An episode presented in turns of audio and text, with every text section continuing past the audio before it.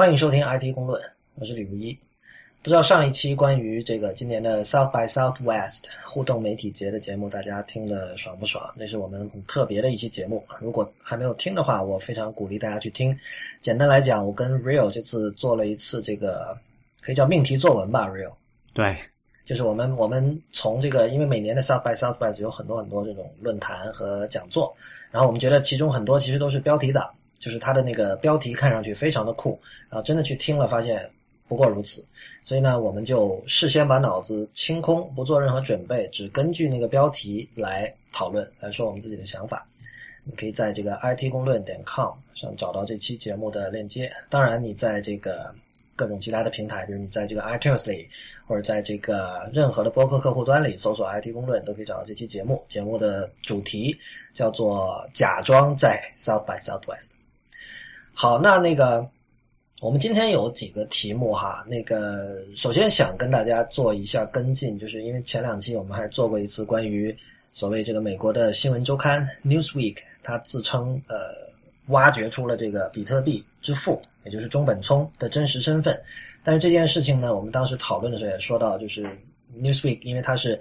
这期杂志是他重新复刊，就印刷版在停了一年多之后复刊的第一期。他可能是过于 desperate，过于过于想追求这个猛料，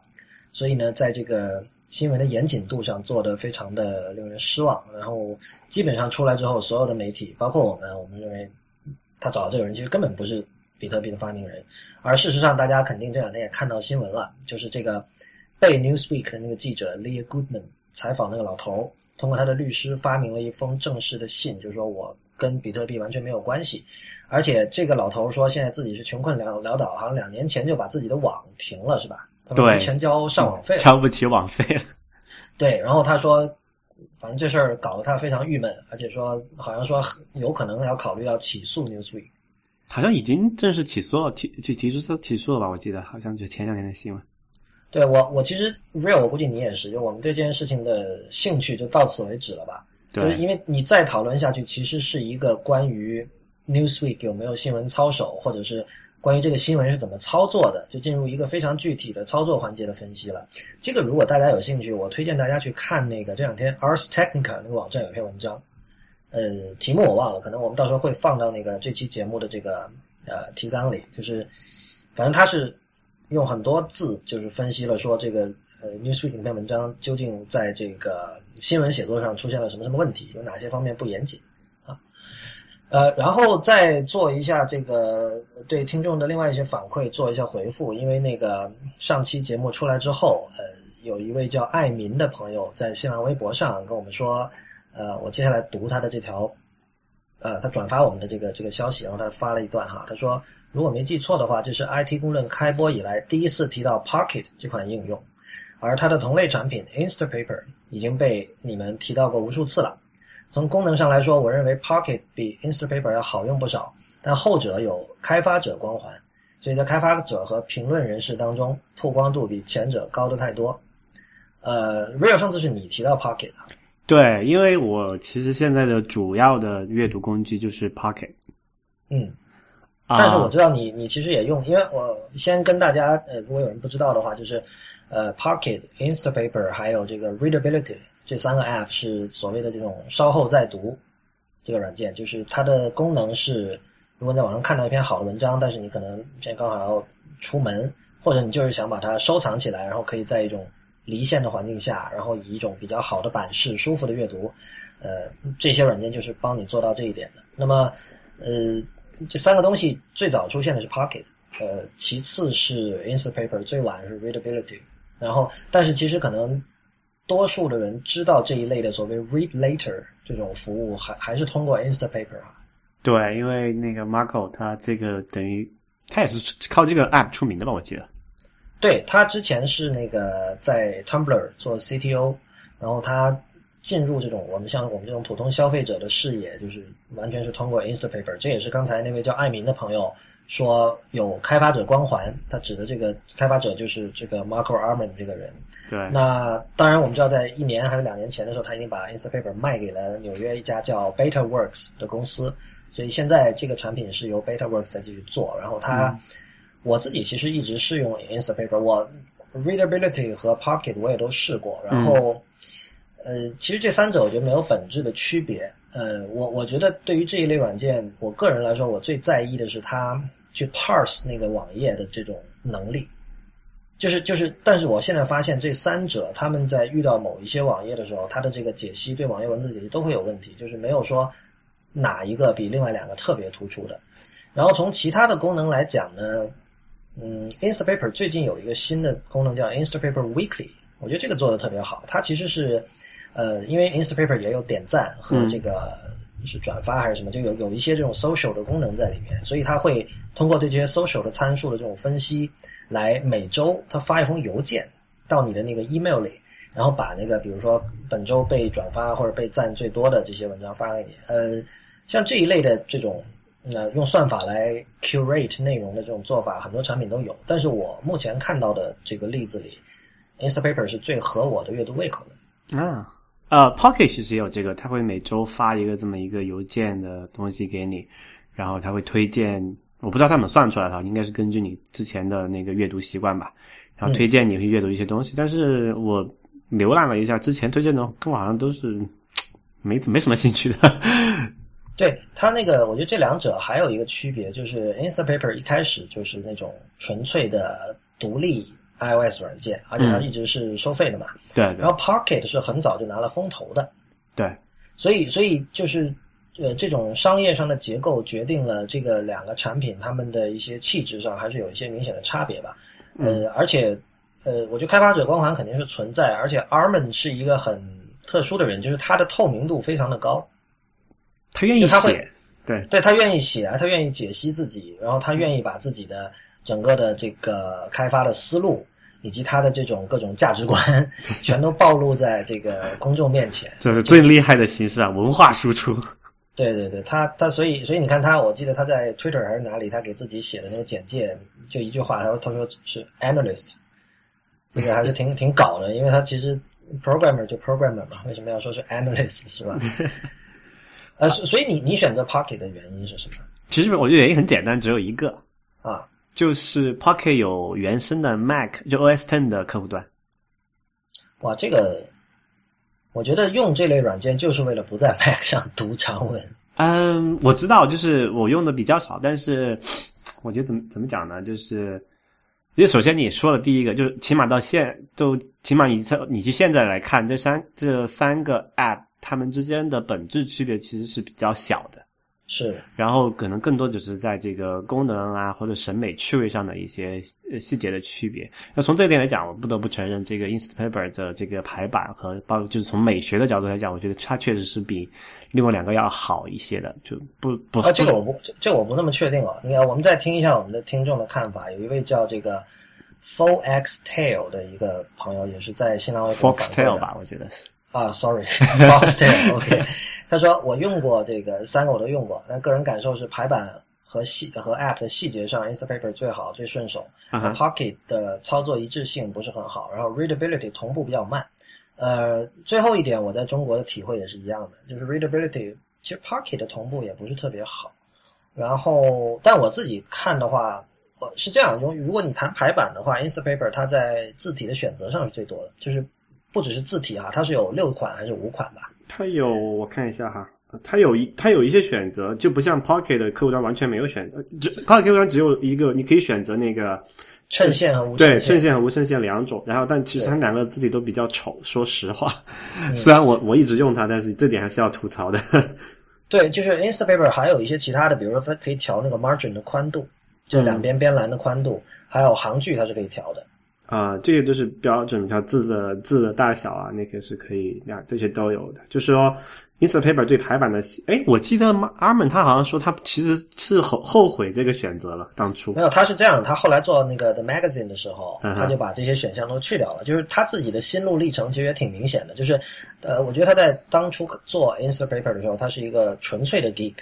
纯粹的 geek 的想做产品的思路，往往会说我要给用户更多的选择嘛，对对吧？但是后来他渐渐的做他他在做 The Magazine 的时候，其实更多的是一个像一个杂志的出版人和创始人，就是有一半像是在做内容的人了。那你一旦开始做内容之后，其实如果你真的关心你做的内容的话，你会更重视如何去控制这个内容的一切的细节，各种表现的细节，诸如此类的。所以他他当时写了一篇其实挺语焉不详的博客，我还记得，他就说。我觉得没有必要这么麻烦啊！你是来看我的文章的，你也不用说整天调字号。如果我事先把这个字号和这个行距这些都设好了，设到一个绝大多数人都觉得舒服的状态，那应该是其实是省了你的事儿。这个无疑是对的。但是接下来的一个不得不问的问题就是，为什么你不把 Instapaper 改成这样？那或许他那个时候已经他他有他有在那个他以前有个在 Five by Five 上有个播一个播客嘛，叫那个 Build and Analyze。啊，是他有他有跟那个 Dan Benjamin 说到过这件事情，我还有印象，就是他他说当时是确实想办把那些选项都去掉，因为他他就从那个他有一个后台统计嘛，等于是。哦，这集这集我听过啊，对，然后他有说，就是说后台统计看那些人都设的很糟糕，就从从这个从他，因为他我觉得他对排版的这个趣味还是就比普通人要高一截的哈。我记得他是说大部分人没有改默认值，呃，然后然后他说就是就是有有人改的那种就是。不好嘛？就是说，他说，那你这样，你不如你就不要改了，我就把这个选项去了。但是他又说，因为你这个已经在那里了嘛，你就就算改掉，那肯定不少人要要叫说啊，freedom 是吧？choice 之类的东西又没了。然后他就说，那就只好那样。然后，然后所以他也在做那个 magazine 的时候，就完全不给选项了嘛，就连那个就设置都没有。哎，我们聊了这么久，好像一直冷落了这个 readability 啊。对我，其实我一之前在用那个 Pocket 之前，其实是一直用那个 Readability 的。嗯，但是上次确实对他印象不好，他的那个我觉得他的 App 当时做的不是很好，而且，但你看你讲同步很慢嘛，我我的感受也是同步很慢，而且经常好像会同步失败还是怎么样，就然后和和就很沮丧嘛。然后后来，所以你在你在国外也是遇到同同步失败的问题？呃，我想想，Readability 是在。不，你我用 Readability 还在北京。OK，那，当时呃，我不知道大家还记不记得，当时他有一个丑闻的，就是他的一开始是说那个是有是收费还是分分账那个事情是吧？对对对，就是他是有向用户以某种方式收费，然后他说呃这些钱里面有一部分会分给这个文章的作者，但是呢，他其实他整套机制设计的让你没有办法知道究竟他有没有把这个钱给作者，所以当时。不，我觉得其实那件事情，我我还我还蛮关注的那个事情，嗯，就是他那个机制，我觉得其实我觉得挺好的，到现在我认识都认为都是一个很好的尝试，虽然被大被骂被大家骂的很惨，我也不知道为什么，就是我我想不明白这些人心态是怎么样子，就先解释一下他那个模式是怎么样子的哈，嗯，就是说，因为我们知道，呃，之前我们也很多期的时候也提到过这个问题，就互联网上的内容是没有办法很好的直接卖钱的嘛。嗯，所以那么你可以看到很多这种大部分的，就是说以内容为生的网站，都基本上是靠广告，不管是直接的广告还是所谓的那种赞助也好，都是靠广告为生的嘛。对，但这样的话其实是不好的，因为我们知道，如果你不为一个产品付费的话，那你很可能就是一个眼球，你不是它的真正的。Customer 顾客对吧？就广告商的利益和读者的利益往往是冲突的。对，所以就你这个就就也是因为这个原因，所以看到很多什么标题党啊这种东西，这种很就很扭曲的一个现象嘛。那后来这个这个 readability 当时叫 read read，它它叫 read later 吧？那个是还是叫什么时候？没有 read later 是 pocket 之前的名字，readability 一开始就叫 readability 是吗？那可能我记错了。反反正 anyway 就是这家他就提出了这么一个模式，就是说那。我是给那个用户收取一个叫做呃呃，就是你用你用户你用这个 readability 服务，你每个月交一定的费用。假设说，比如说一块钱这样子，啊，好像五美元啊，是五块对吧？OK，就是说你一个交五块钱，然后呢，他就是说根据你在 readability 里面看的那个文章的来源，然后他把这个钱按比例的分给那个文章的作者。就是对被点击的越多的那个文章，作者会拿到越多的钱嘛？理论上是这样一个。对，就是从从他们，他是他们从用户手中收取这个订阅费，然后把这个订阅费按这个按阅读的比例分账分给这个文章的那个作者嘛？对，就这其实你你想来，这个东西是很好的呃很好的一个就尝试吧，这么好来说，就是我就算他当时的人当时的人骂他是因为你就是说我不知道我这五块钱分给了谁，就是他有可能分给了一些我根本很讨厌的作者。呃，对，这这这是有这他当时他们骂的一个主要原因是是这样子，就是因为他们采取的那个就是那个分账的模式，是你需要这个文章的作者，你是需要主动去他们那个平台上去开一个账号啊，对对对，然后就是你要主动去拿对对领钱，你要不主动的话，可能这个钱就放那儿，然后对对，你也不知道 readability 拿这钱干嘛了，也不知道有没有给他。就他他他就是没有分的钱，他就先他就自己存下来嘛，好像过多少一一两年还是两三年不取，他们就就自己就私吞了吧，就可以可能是这个意思。所以很多人对这个意见很大，就说妈的，那你等于是拿我的内容去卖了钱，但是就没有分账给我，是吧？对这事儿，当时因为呃，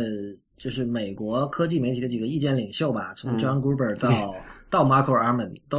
出来抨击，而且就是像 Gruber 当时的语言是非常激烈的，具体什么词我忘了，但反正跟 asshole 已经差的不远的，就诸如此类的。对，然后 readability 其实你知道他们那个背后那家公司叫 Arc Ninety。嗯 Arc 九零其实是一家做外包的，就是嗯它是就是他们外包这个英文有一个比较好听的词叫 Web Consulting 嘛，就 Web Design 咨 Consulting。对你听的就是网页设计咨询，那其实就是外包了。就比嗯如说一家企业，我要做个网站，我你来跟我讲讲该怎么做，或者有时候就干脆帮我们做了，对就是这样。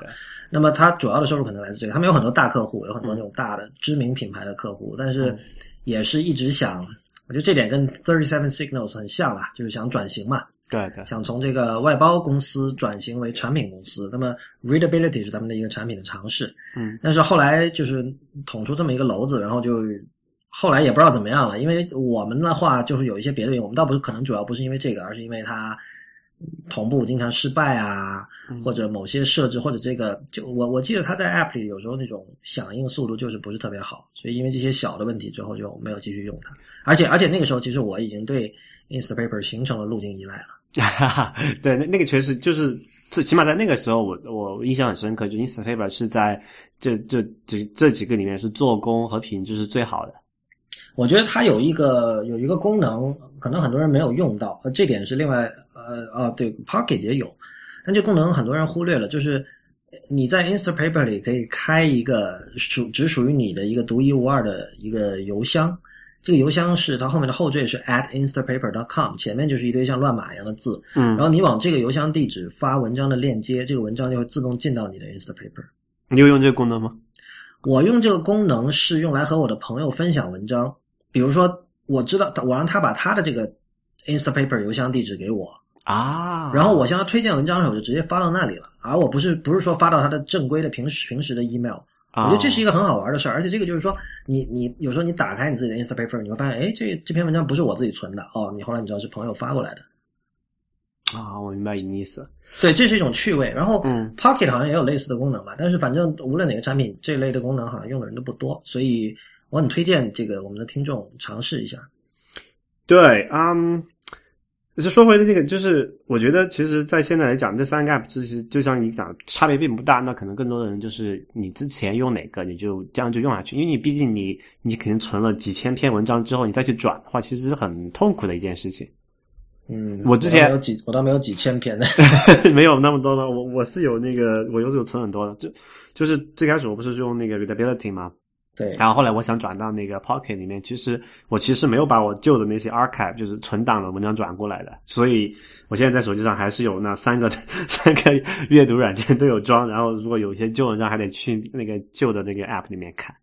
而且它这个东西目前应该是没有一个公用格式的吧？就像呃 RSS 阅读器有 OPML，它应该是 Instapaper 有一个网页版的，我不知道现在还有没有，反正当时是有一个导出的，你可以导出一个、一个好像是一个什么 HTML 文件吧。OK。但是你比如说你导出这个之后，你想导入其他两家也是应该不是那么容易的。可以导入，然后好像是不能导出。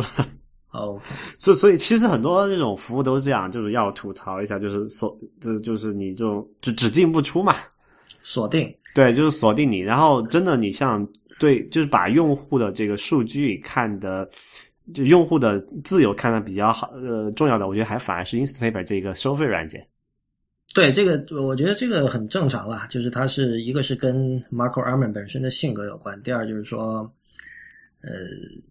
这我觉得这是一种更简单的方式，尤其是对于一个单打独斗的个人独立开发者来说，嗯就是你当你付了那五美元之后，我们的关系就已经清了，嗯你就继续用，你用一辈子随你便。呃，苹果不倒，那个 你就可以继续用 App Store 还有，那个继续用。嗯，但是呃，接下来的事情就是你是你，我是我。我觉得他他是享受这样的一种一个过程一种人。但他没有他没有必要给你做一个导出的功能，就他没有，至少他不是讲怎么讲，就是没有 not necessary。这是一种自信吧，或者说就是他，或者说，因为刚才我们说到他是一个很强调透明度的人，就是他会把一切摊开给你看，说 OK，我们的关系清了，清了就我觉得清了，关系清了，其中就隐含一层意思，就是说内容是你的了，或者说这里面能够你通过我这个产品享受到的东西，你可以一直享受下去。嗯，我我觉得这里其实是有一个 implicit 的这一层含义在里面。对，我我们今天开，其实这之前这么多都是引子哈，然后开头讲了这么多关于这三个产品的比较，呃，也是由于有呃不少的这个听众在新浪微博给了我们反馈，那我这就想到一件事情，你看我们从开播以来讲了很多很多不同的话题，呃，最终我们看到往往得到最多反馈的还是这种直接面向消费者的产品，对吧？对就是我们我们每天可以用到的。那么，嗯，这个就让我想到最近的一件事情。这件事情同样也是有一个听众在前几期的时候在新浪微博要求我们聊一下的，就是，呃，在大概上周还是上上周的时候，《纽约时报》杂志就是 New York Times Magazine，它登了一篇文章，叫这个 Silicon Valley's Youth Problem，就是呃硅谷的。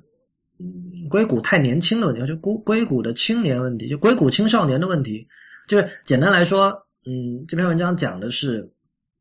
他说现在我们看到的，呃，能拿到投资并且能招到好的，呃，有能力的员工的这种呃创业公司，往往都是直接做面向消费者产品的，但是呢，有很多是属于不那么性感的。不那么炫的，不那么容易被像 TechCrunch 这样的网站报道的一些产品，这些产品是什么呢？往往是基础设施类的，比如说我是做路由器的，或者我是做什么，比如我是做这种大数据，但是我是面向企业服务的。你知道，就是有很多企业它需要了解这个，呃，比如说沃尔玛，它需要了解这个用户用他们的 App，在他们的这个这个这个店里走的时候，他们的一些行为习惯。那可能有专门的这种负责这种数据的分析统计的公司，就给他们提供这样的服务嘛。像这类的公司公司一般不会进入普通的消费者的视野。那么，呃，这篇文章的作者就提到说，这样不好，因为就是说，其实底层东西很重要。如果没有人做路由器，哪有 WiFi 是吧？没有 WiFi，所有这些 App 怎么用，对吧？对。然后，呃，这篇文章就引起了很多关注，在 Quora 上有专门关于呃 Silicon Valley's Youth Problem 的讨论。呃，同样 Hacker News 也转了，是吧？对对。呃，这个这篇文章还有个有趣的地方，就是它的这个作者其实不是一个，他不是一个作者，不是一个 writer。这个作者是一个现在还在纽约哥伦比亚大学读计算机的一个研究生，嗯，而且他是个华人，他叫呃，因为他汉字不知道，但是拼音是宜人路，也可能是卢，也可能是什么。然后，对，所以这个人他他在文章里透露了自己的一些情况啊，就是他的父亲是在九五年的时候，也就是三十多岁的时候来到美国，他父亲就是工程师，然后他以自己的父亲的案例作为例子，就是他说。呃，他爸当时是在一个做，就是类似是某种 telecommunication device，这个就很很宽泛，我我不知道具体是什么，但反正是跟就类似路由器的东西，就通信嘛，可能就电话那一类的，就是对他他都是通讯设备，但是通讯设备就太宽泛了嘛，所以但反正是某一类，就是说不是直接面向消费者的产品，可能对对。然后后来呢，他们公司他爸任职的那个公司里有两个人出来创业，然后这两个人出来创业做的东西也是类似的。结果呢？后来他爸就加入了他。当时他爸这两个团队都能去，然后他去了这个团队甲。而团队甲几年之后被这个 Cisco 以三亿多美元收购了。然后团队乙过了几年被另外一家公司好像以十几亿美元收购了。反正就是差很远嘛。当时他就就他有点自嘲的意味，就是虽然就是他爸其实也肯定也赚了不少，但是就是如果去另外一家公司，那可能就是能够赚多二十倍这样。但但是他说这个例子是想说，比如在九十年代的时候，呃，硅谷的有还是有很多公司关心这种底层的，呃，普通人看不到的，但是确实很重要的这种公司。但是现在好像所有的资源，包括人力资源、人才，还有这个钱，都往这种看起来很炫的产品，比如说，比如说像 Snapchat，比如说像最近火的有两个叫叫 Whisper，就是那个匿名发信息的一个一个一个一个东西。还有最近还有什么东西火啊？呃，我觉得 Snapchat 是一个最典型的吧，就是 WhatsApp 算了，呃对 WhatsApp 也是，就是直接面向消费者，所以所以就是他会觉得这个会不会是一个问题？其实我觉得这种担心也不是，这种也不是第一次了。就是他那个有篇文章里面，我觉得又有一句话我印象特别深刻，他就说：“哎哎，那个那个这么多聪明，就是因为他去现在去硅谷那些人都是美国那种什么顶尖名校的高材生嘛。”嗯，他说这么多人都跑去硅谷去做这种各种各样的呃 App，那么谁来做这些底层的？刚才你讲的那些硬件的东西，就你说你想硅谷为什么叫硅谷？它当年就是真的是做硬件起那个靠做硬件，什么英特尔那地方起家的嘛。对，但其实你现在到今天为止，它其实一个更加变成一个以软件和服务呃为重心的这么一个一个一个，或者说以这两个才比较火嘛。嗯。那其实就是这种担忧也不是第一次啦，就说，而且硅谷也不是唯一一个被诟病说就抢了这个所谓的这种精英人群的人地方嘛，还有一个另外经常被诟病的地方就是华尔街。嗯，就说你想，如果呃，我这个星球上最聪明的那帮人都跑去华尔街去研究怎么去赚别人的钱，然后跑去这个硅谷去研究怎么去做一个他们他们叫做 sexting app，就是这这不是炮软约炮软件，对，你可以这么想。这个我觉得哎，这个还蛮翻译的蛮好的。就是做这种事情的话，那谁来做那些更加基础的一些研究呢？谁来？对他举的他举的例子可能是，比如说他说像这个 healthcare 到 gov。就是这个前一阵子不是美国在讨论这个事情嘛？就是美国的这个医保这个网站哈，我没有关注啊，但大概就说这个网站做的很烂，是这样。就可以，你可以想象一下中国那个铁道部那网站叫什么来着？幺啊幺二三幺不是幺二三零六，反正是这个数字的，然后就说就是买火车票的那个，就其实就是那个 healthcare 到 government 那个网站，就基本上就是 那个的翻版嘛，就是做的很烂，然后花了很多钱。然后就是，那那当时他是有一个什么事情，是大家都要去买这个，就是买这个新的医保嘛，啊，就很多人同时去访问那个网站，他就挂了，然后没法没法提供服务，呃，然后就就被人骂的很惨。政府政府网站到哪儿都是差不多的，对，都全全球各地都一样，每每都都差不远。然后就是说，那那为什么不让这这么多呃这么多叫什么啊有才华的年轻人，那么创业公司的人去做这种事情呢？这个我能够解决我们多少问题，对吧？我我觉得这篇文章，呃，我个人看哈，就是它更多反映的是，呃，宜人路就这位作者，这个在哥伦比亚大学读计算机研究生的这个女孩自己的一种内心的一种 confusion，还有一种迷茫吧。嗯因为，因为她显然不是一个，她不是一个普通人。就是你，你首先看一个读电脑的人这么热衷于写作，而且能够。有能力在这个《纽约时报》上发表这么长的一篇文章，其实这说明显然他是下了很多功夫的。嗯，就是你你想，我相信哈佛和哥大的这个学业肯定都是很紧的，那么他能够在业余时间去。就是你，他不止，这不是他第一次发表。就是你如果看他的这个个人网站，就是宜人路的全拼点 me 点 me，你会看到他的这个有有有一个导航栏里有一项叫 writings，里面有很多他之前写过的文章。好像他有在帮那个 The Atlantic 有写一个博客还是什么的。嗯，就是他是一个高产，还蛮蛮高产的。那就有有文艺理想的程序员，可以这么这么理解吧？那么就是像这样的人呢，他会，我觉得他会去反思很多东西。就是，呃，可能一个普通人就觉得哇，你看现在这个 Uber 这个估值好高啊，然后这个，呃，是吧？WhatsApp 这苦哈哈做了那么多年，现在一下就这个翻身了，呃，然后有各种就面向消费者的产品都很酷，有很多光环，然后公司里的各种待遇也很好，是吧？然后你你一签，他就给你多少钱，外加搬家费，呃。啊，环境也很好。对你想一下，纽约大街上大量找不到工作的人，然后我们这边一毕业，啪，我先去硅谷实习几个月，然后就毕业之后就去那边。这我觉得一个普通的一个读电脑系的人，尤其是在像哥伦比亚这种就是比较好的学校，他的这个短期的职业生涯应该是比较明确的。就他也不会想那么多，他觉得这样挺好的。我也喜欢编程，然后我也很相信软件改变世界这样的一套理论，但是。呃，一个人一旦文艺起来，他就会想很多事情，只能这么说。就是他他会想，他会反思，他会想，就是说这些东西是不是像我们现在相信的那样，可以真的可以改变世界？呃，Snapchat 改变了什么？呃，WhatsApp 改变了什么？OK，WhatsApp 帮很多人省了短信费，但除此之外呢？然后 WhatsApp 是不是真的值一百九十亿？是一百九十亿吧？还是一百六十亿？呃，是一百九十亿，加起来全部一共。那说回来，就是说我们看到这个有文艺理想的程序员。在就产生了各种迷茫，然后他把这个迷茫浓缩成一篇就相当长了，就肯定五千字、七千字、五千字以上的一篇英文的文章，然后写了出来。这篇文章其实它的这个逻辑并不是特别的通顺，然后就它它更多的是在讲，就它有一点有一点点松散在结构上，但是它完全反映出这个人他本身目前面临的一种一种一种状态。然后呢，这个时候对，所以我觉得对于这篇文章，你没有办法就是拿，因为首先这个人不是一个专业的或者说职业的记者，那么所以他这里面对于这个现状的描绘是有一定的夸张成分的，在我看，因为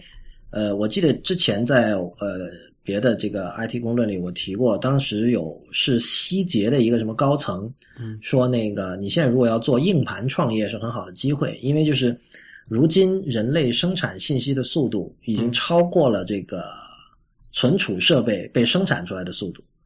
也就他他当时是说五年后还是多少年后，而且可能是更快吧，就是有很多信息会没有地方放了，就是世界上的硬盘和固态硬盘会不够用了。嗯，所以所以就是说，如果这时候你你作为一个创业团队，你来研究怎么去在硬存储技术上做创新，比如说你同样是一个两点五寸的 SSD，然后你就是可以比别人多存十倍的内容，那么这个时候你其实商机是很大的。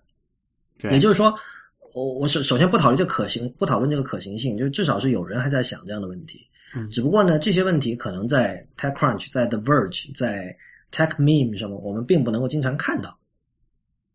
就这里是有个不平衡，就是因为这些媒体肯定也是你你就就像我们刚才说的嘛，我们一旦讨论到 Instapaper、Pocket，用户的反馈就比较积极，所以对，那么这些媒体也会考虑这种问题，可能对于像什么存储设备的创新这种事情，它就少写一点。我觉得这里有一点就是说，嗯，consumerization，哎，这个东西叫消费化，对吧？叫什么？嗯，对，就是说这这一个可能是最近，可能是特别是最近十年，呃，也不是最近，就是自从有这个手机吧，你可以这么讲，嗯，呃，出就是智能手机普及之后。可能非常明显的一个趋势，就是我们平之前看到很多这种创业公，就是科技类创业公司，觉得它或多或少的对我们就说，哎，肯定是或呃有个很重大的影响的。当然，我说重大影响是指在这种技术上变成可能与不可能的一个事情啊。比如说，在这个 Google 出现之前，我们去搜索东西就是很麻烦的，它也有一些其他搜索引擎，对吧？但是始终是没有 Google 那么好的。嗯。然后你像那那那我们现在对这个 Google 这个东西对我们生活的改变，我们当然承认它是非常巨大的，而且它这个地位吧，或者说这个重要程重要性是就不言而喻的。但是啊，你看，那现在一些有些东西，比如说就刚才你讲的那个问题，就是如果这个世界上没有 WhatsApp，那又怎样呢？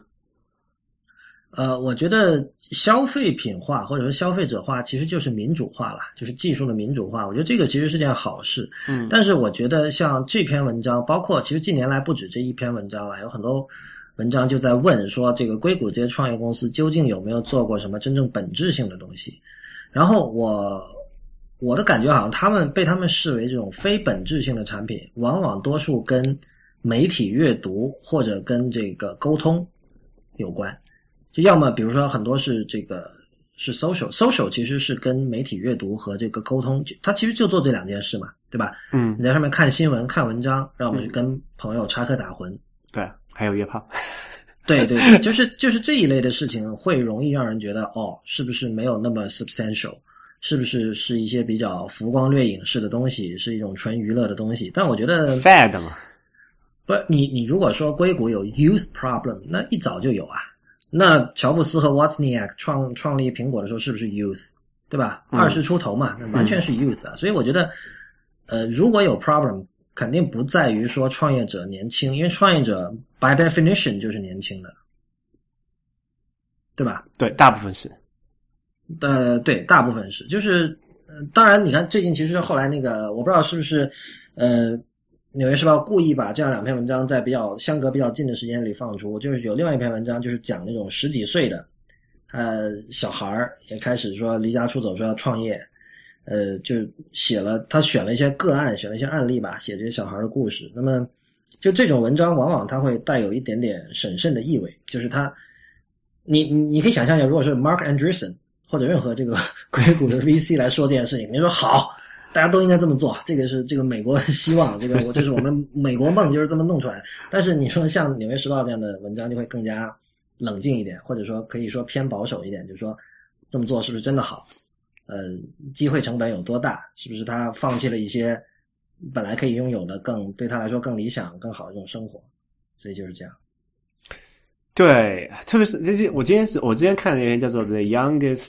这怎么念？Technorat Technorati。啊，Technorati，对对对，我说的就是这篇文章。对对对，然后哎，这个这个中文怎么翻呢？我不知道。Techno Technorati 是从你知道那个 literati 是文人，对啊比如说以前中国古代文人吗？还是叫什么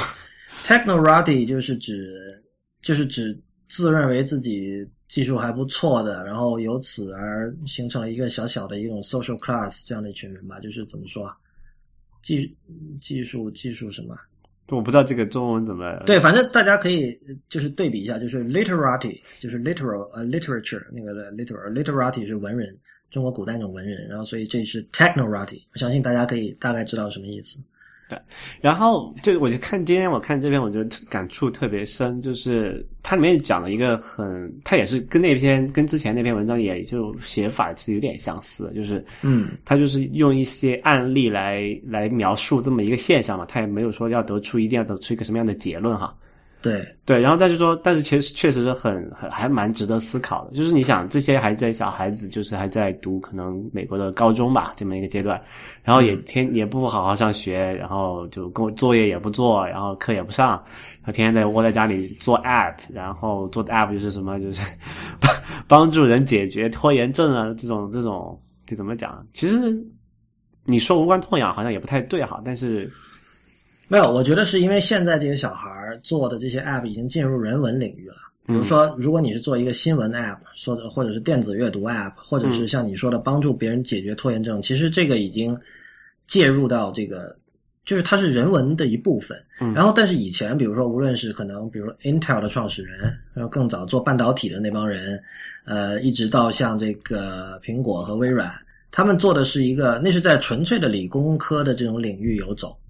对，对吧他们做的是一个技术产品嘛。那是纯粹的技术产品，对就纯粹就是机器。就比如说，我今天做一个磨咖啡豆的一个设备，或者我做个冰箱，为冰箱创业，这个跟人文的关系就比起像比如说你做电子阅读，肯定就差得很远嘛。嗯包括你，比如你做这种，说白了就是现在的现在的很多这种小孩做的创业产品是相对文艺的。对，那你那他没法深度下去啊，这个基础教育的还没到那个水平，你你不可能要求这种十几岁的小孩就做一个芯片出来，对吧？呃，我觉得倒不是这个，就是说你你你你可以做芯片，你也可以做文艺的，但就是说，呃，十几岁的小孩想真正文艺起来会更难，因为文艺你知道这需要生活的阅历啊，嗯需要这个一定的积累啊，诸如此类。但是那你像这种编程方面的天才，就很多时候在小时候就是十几岁的时候是会有的，包括小时候就是硬件动手能力非常强的人，这个我们身边肯定也有这样的人啊，包括我们的父辈，嗯很多时候他们小时候玩收音机什么都会有这样的一种比较特殊的禀赋吧。嗯所以我觉得这个问题肯定是存在，但是未必是年龄的问题。呃，那刚好，其实我觉得最近就很巧，那个 Real 今天你发了那篇文章给我，是那个 Sam Altman 写的一个东西。我先介绍一下吧，就是 Sam Altman 他是那个 Looped。L O O P T 这个这个 app 的创始人和 CEO 啊，这这是一个是一个 LBS 的 app 是吧？呃，是吧？他后来给美国一个叫叫 Green Dot，是一个做那种信用卡的一个公司收购了。嗯然后这个是也是当年那个 Y Combinator 就 Program 的那家那个孵化器投的。然后，但这个人他会在今年的夏天会出任 Y Combinator 的总裁，呃，也就是 Program 已经退位了。那么他 Real 你发了一篇他的文章给我，就是我暂且把这个文章称为 RFS 二点零，就是如果大家记得的话，在零九年的时候。Paul Graham 在 Y Combinator 的网站上写过一篇文章，叫《The Request for Starters》，就是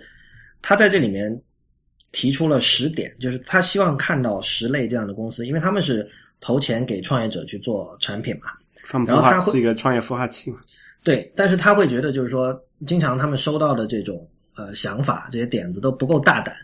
而且不够本质性。然后他就自己列出了十个领域的这种点子，他就说等于说是相当于什么招贤纳士，还是广招天下豪杰这样的，就是说我我十道题目，你要是能够说服我说你能解决这个，我们就投你。对那他当年写出这十个题目呢，一个是我给大家读一下，一个是这个 Future of Journalism，就他觉得新闻需要改革，还有一个是那个 new path through the product space，就是当你在一个实体的一个店里买东西的时候，是不是这里边有什么其他的？你通过这种 app 也好，或者软件创业也好，能够改善你在实体店里购物的经验？好像是这样，因为我我这这里，因为这个是他毕竟是零九年的文章，我没有一个个真的进去仔细的看啊。嗯呃，还有他第三条当年对我影响还挺大的，它叫 Things Built on Twitter。呃，他是在这这一段里呃提出一个观点，后来我也经常跟别人讲，就是说，他说 Twitter 其实不是一个产品，它是一个协议，嗯就是呃这个协议是不指定收件人的通讯协议。就广播嘛。对，其实就广播，嗯，就呃，所以所以他认为 Twitter 呢，当然 Twitter 现在上市了哈，但是在他当时看来，因为零九年的时候，其实 Twitter 的未来是很大家是摸不清头脑的，很多人对，就是是不知道它能不能赚钱啊，最后会怎么样。嗯所以 Program 当时认为 Twitter 其实是一个协议，然后其实你应该基于 Twitter 去做别的产品，说不定能够起来，就有点像比如说 email 有 email 的各种协议，像 Pub、IMAP 和 SMTP，然后你比如说如果你做一个电邮客户端，嗯那就可以说是基于这个电邮协议的一个产品，对吧？嗯。不过这件事情我觉得 马后炮啊，这这个事情嗯是就想歪了。是吧？对啊，你现在就可以就这个事情，我觉得也是一个教训吧，不要在私有的东西上做任何事情，这是没有前途的。对对对对对，就是如果它真是协议的话，首先它一个前提，它不可能是被它应该是开放的对拥有对。然后对他反正提出了十点吧，包括有一点说那个 iPad application，就是他觉得零九年的时候，这个其实 iPad 的潜力还完全没有彻底的被第三方开发者挖掘。这件事情，我觉得到现在好像还是这样。对，还是这样。呃，它其中还还有第九条是非常大胆的一个叫 Kill Hollywood，嗯 觉得好莱坞有太多很僵化的东西，我们要怎么去把它给革命掉，就诸如此类的。对，然后那个等于说现在今天，嗯，或者说就前两天的时候，Sam Altman 就是将在今年夏天接任 Y Combinator 主席的这个人，写了一篇可以称之为这个 Request for Startups，就是 RFS 二点零的文章。那么同样他在导语里说，就是他觉得大部分的创业公司想的不够狂野，不够大。那么他说，我们就是 Y Combinator，我们很有耐心，我愿意投长期的东西，呃，十年不赚钱没所谓，但只要以后能够是真正影响人类社会的进程，然后能够赚大钱，OK 可以。然后他又列出了一系列的这种点子，比如说能源问题，因为他提出像，呃，他认为凡是当这个能源的成本大大降低的时候，人类的生活就会大大改善。就是他举的例子是这个蒸汽机出现的时候，就是这样一个例子。那么现在，比如说很多人在讨论像这种核能源，或者是这种可更新的能源，如果有人能解决这样的问题，或者比如说对于电池的这种效能能够有很大的提升的话，那么这里面是有很大的商机，而且同时是可以大大的改善人类的生活。另外，像比如说人工智能 AI，那么他认为其实人工智能是很难，但是他觉得因为可能很多人看到了，恰恰是看到了这个研究中的一些难点吧，就退缩了，就他没有继续研究这样的东西，他觉得这个很可惜。嗯然后，另外像机器人、像生物、像医疗，还有教育，诸如此类的。所以，我觉得这一篇文章刚好在这个时间点出来，就是很巧吧，和我们刚才提到这个所谓就是就是宜人录写的这篇 Silicon Valley's Youth Problem 可以对照来看。就是最终我们要思考的问题是，呃，可能是在乔布斯的号召下，现在大家都喜欢说改变世界，但是最终，呃，你做的事情改变了什么？对是否对这个世界有本质的影响？对，我觉得有一点就就是可能也是一种怎么讲文化吧，就是我觉得这点其实，在现在的中国其实还还蛮明显的，就是可能很多投资人就追求那种叫什么叫投资短见效快的项目，对吧？对，然后然后就是也风险比较小，然后也不怎么。呃，就不太就投资时间周期比较短嘛，然后你希望能够马上看到回报，然后你才才会有这个东西。就是，然后像那种呃，对这种投资期非常长的，然后呃，可能风险也很大，然后技术难度也比较高，比如刚才讲的一些像核能啊，还有像那个人工智能、机器人，这些都是非常要要求前期投资非常大的，因为你不像你现在，起码现在在这个。在那个互联网圈子里面，就你说做做这个创业，你可能初期千始投资可能几万、十几万都能搞定，对吧？嗯啊，就是如果你是刚起步的话，但是你要你要做的什么核能啊这东西，真的上一上来就要最开始就要好几百万上千万的投资去做，那么很多投资人就不愿意做这种事情了。嗯。然后，因为传统上这些项目，就所谓这种 infrastructure，就是基础设施类的呃这种研发呢，都是由这个政府用纳税人的钱去做这种基础设施的，就因为这个研研发就是通过这种大学或者研究所的机构来做嘛，嗯。然后再通过这种大型企业，然后去慢慢把它转化成一个可以用的产品。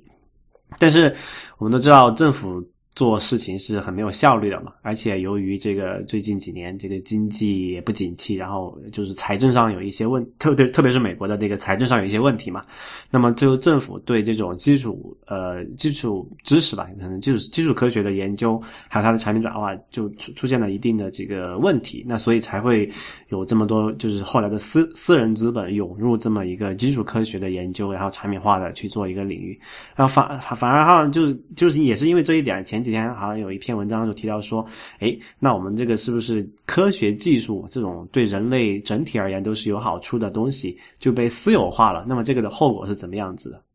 嗯，这也是一个很值得思考的问题。对，所以就是说，呃，我们看一下，其实之前呃有一家私有化的公司，我们都知道它是催生了很多对今天来说是非常本质性的技术，就是贝尔实验室。对，对，我们知道那个 Unix 是那里出来的，Unix 操作系统，嗯包括像 C 语言是那里出来的，C 加加是那里出来的，呃，然后贝尔实验室他做的这些工作，就光是这些工作，他就拿了七项诺贝尔奖。对，因为贝尔实验室它那个性质还比较特殊，它等于是当时一个是准垄断，就是垄断状态下嘛，嗯然后他们具有一个就等于是，就其实跟政府做科研的性质有点像了，就是因为垄断也是、也是一一某种程度上政府赋予的一种特权嘛。嗯然后，那你有这种特权，呢你当然要对这个社会做出一定的贡献。那么你要把这种东西，就是科研的结果，就供拿出来，然后分享嘛。对，所以其实还有一件事情，就是像我们上次讨论网络中立的时候聊到的，就是呃，一个东西它是不是属于天赋人权，这个界限其实是是一个动态的，它是一直在变的，在不同的历史时期。所以呃，如果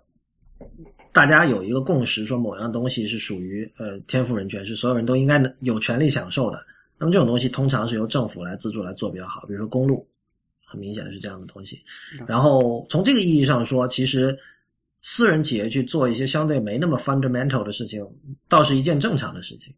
就起码在这个，就是说，嗯，怎么讲，在公平上来讲可能会好一点。但是公平是公平的，但是否一定有效率呢？就是这之前我们讲那个网络中介的时候也有一个问题，那就是说，呃，因为我们知道，就是说这个，哎，这这怎么说好呢？等一下我想一下，这个思路是怎么样子？嗯就是说，呃，如果政府来做这个网络接入，那可能就不存在这个网络中立性的问题。政府都可以保证我给大家都是平等的，大家都可以来用，然后你只要就是说，呃，不会有说偏向谁的问题。但是因为政府做事情很没有效率嘛，那面向一个网络接、网络服务这么一个就是技术更迭就是非常快的一个东西，那因为它不毕竟不像什么公路，还有什么呃水电这种就是更就是技术更新很慢的一个产品嘛。嗯。它如果你技术更新很快的、很快的一个产品，那但是政府投资或者政府做这种事情是很没有效率的话，那其实反而会影响这个技术的发展，那么对所有人其实都是不利的嘛。是所以就里面就有很多可以就要需要权衡的地方啊。不过说回来，刚才那个就是那个 Y Combinator 这个叫做 Request for Startups，就他提出了这么一点，我觉得其实是还是蛮嗯，就我个人觉得还是蛮好的一件事情嘛。就是他是其实是在这么一个浮躁的呃投资的环境里面去说。诶，我们要开这个先例，说我们要投资这种呃高风险的、投资巨大的这种呃就基基础设施项呃类的呃啊、项目，然后去不要像就是老是像像我讲的那种眼光短浅，只顾呃呃眼前的一些短平快的利益嘛。嗯。对，所以呃，Y Combinator 确实是一个很特殊的例子哈，就是嗯这么多年来骂他的人也很多，但是 Paul Graham 这个人确实很有韧性，而且他他非常清楚自己想要什么，并以及以及该做什么。所以我记得他最开始成立 Y Combinator 的时候，他说我们是想 hack 这个全球的经济系统，就他他把全球经济系统视为一个一个程序，然后他觉得这个这个系统是可以去 hack 的。对然后现在看来，你可以说他多少是成功的了。我记得很多年以前有一个，这就不点名了，但是全球知名的一个一个 hacker，呃，当时我们见面的时候，他就半开玩笑嘛，他就说。感觉 Y Combinator 投的都是一堆这个垃圾创业公司，就是因为他投了很多嘛，他是他可能是最早这种大量的投很多，然后每家投的数额很小这样的一种玩法。对，然后确实这里面有很多现在可能大家都没有听说过，然后有有很多也死掉了。对，但是里面还是出来了几家就是相当有影响力的公司，比如像 Dropbox，对，等等。那么呃，Program 等于说现在他从这个呃。掌舵人、掌门人的地这个这个位置上退下来之后，也算是他的职业生涯又画了一条线吧。嗯，我不知道他接下来会怎么样，是继续写他那个 Arc，是叫 Arc 吧？他的那个 Lisp 的那个 Dialect。嗯，还是干嘛？还是继续又去学艺术？因为他当年去意大利学了一年油画嘛，所以所以他才能够写像《黑客与画家》这样的书。所以他确实是一个非常了不起的人。好，那今天这期节目就到这里结束。我们今天话题比较发散，但是基本上我们讨论的就是说，呃，当你当你作为一个创业者宣称要改变世界的时候，呃，你究竟做的是什么样的事情？我觉得这个是值得所有的。呃，创业者去思考的一件事情。呃，谢谢大家收听，欢迎大家在我们的社交网络关注我们。我们在新浪微博叫 IT 公论，公司的公，论点的论，在微信和 Twitter 都是叫 IT 公论的全拼。谢谢大家，我们下期再见。